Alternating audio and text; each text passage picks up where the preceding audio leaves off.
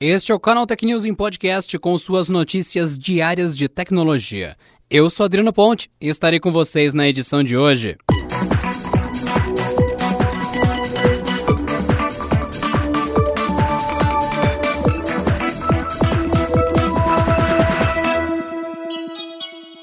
A Nvidia fez um anúncio bombástico no domingo e que promete mudar completamente o mercado de chips mobile.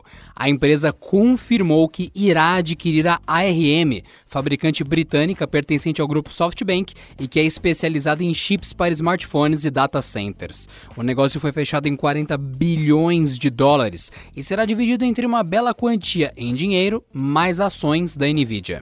Se concluída, a transação instantaneamente transformará a Nvidia em um dos players mais influentes na tecnologia de smartphones, um mercado em que ela não é tão presente. Por outro lado, a ARM, que já é referência no setor mobile, recentemente começou a investir pesado em data centers, um mercado que a Nvidia tem mais participação. Além disso, com o fechamento dessa aquisição, a Nvidia deve passar por uma investigação minuciosa das autoridades antitrust. Isso porque a ARM mantém negócios intrínsecos com a Apple, Amazon, Qualcomm, Samsung e Huawei. De acordo com Jensen Huang, CEO da Nvidia, a ARM vai continuar operando como sempre.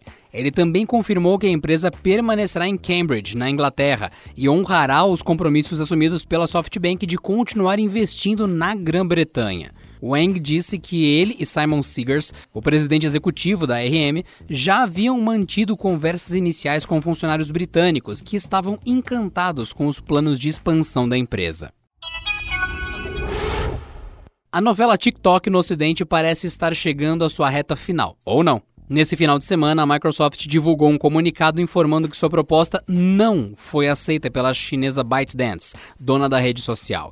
A norte-americana Oracle agora é a favorita para manter o app ativo, mas sem adquirir o serviço. Em comunicado, a Microsoft informa que buscou a compra das operações do TikTok nos Estados Unidos, mas a proposta foi rejeitada.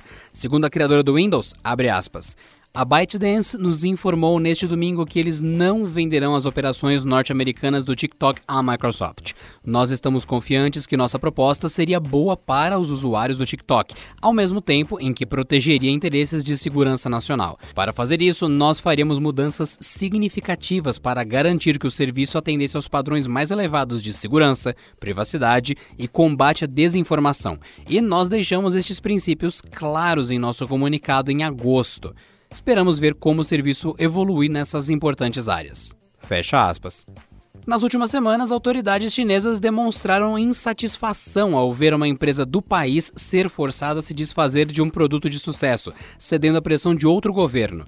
Segundo The Washington Post, a proposta da Oracle seria de se tornar um parceiro tecnológico do TikTok nos Estados Unidos, sem envolver uma compra do app. A parceria precisa ser aprovada não apenas pela Casa Branca e por órgãos reguladores americanos, como também deve ser analisada pelas autoridades da China. O aplicativo pretende fazer uma cobrança para que o endereço se torne clicável pelos leitores.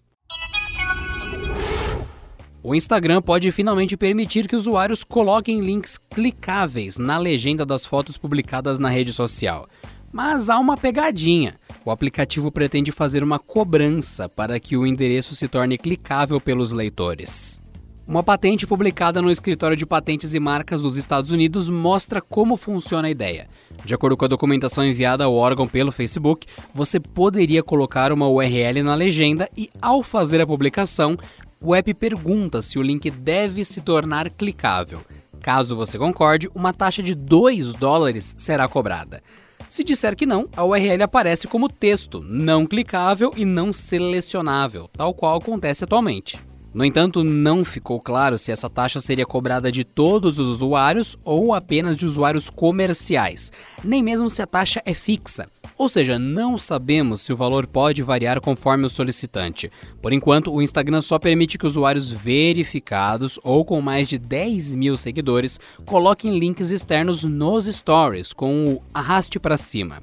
Esse fechamento do Instagram, que dificulta seus usuários de promoverem outras páginas, é proposital, já que o aplicativo cobra por postagens publicitárias, permitindo que tenham links externos. A ideia de cobrar por links na legenda parece ser evitar que empresas driblem essa cobrança e passem a utilizar postagens regulares para fazer anúncios. O YouTube anunciou nesta segunda-feira o lançamento do Shorts, ferramenta que possibilita aos criadores de conteúdo gravarem vídeos com até 15 segundos e subirem em seus canais. A novidade estava em desenvolvimento desde junho desse ano e chegará para competir diretamente com o TikTok e o Instagram Reels. Segundo o YouTube, o Shorts estará disponível na Índia nos próximos dias em fase de testes, mas a promessa é de disponibilizar a ferramenta para mais países nos próximos meses. Além disso, serão adicionados novos recursos ainda ao longo desse ano. Inicialmente, o Shorts terá à disposição esses recursos: Multi-Segment Camera, ou seja, capaz de encadear vários clipes de vídeo em um só. Gravar com música, Nesse modo, o YouTube disponibilizará uma grande biblioteca de canções com promessa de expansão. Cronômetro e contagem regressiva. Esse uso é para facilitar o controle de vídeos gravados com as mãos e também permitir a produção desses vídeos sem as mãos caso o usuário queira. Esse formato de vídeos curtos estará disponível na página inicial do YouTube e, assim como o TikTok, basta deslizar o dedo na tela verticalmente para explorar outros conteúdos. A interface parece bastante similar à dos Stories, já que basta segurar o botão do obturador da câmera para gravar os clips. Perfis no Twitter notaram neste final de semana que podiam editar respostas de publicações na rede social. Apesar de parecer um recurso em testes pelo serviço, a empresa informou que se trata apenas de um bug. O recurso funciona apenas em respostas a outras publicações. Ao apagar um tweet de resposta e tentar responder novamente, o texto original é exibido, permitindo corrigir erros na mensagem original. Logo após a divulgação da novidade, um porta-voz do Twitter publicou na plataforma que não se trata de uma funcionalidade, e sim de um bug para o qual a empresa já estava estudando soluções. Apesar de ser chamado de edição, o bug meramente reproduz a mensagem do tweet original.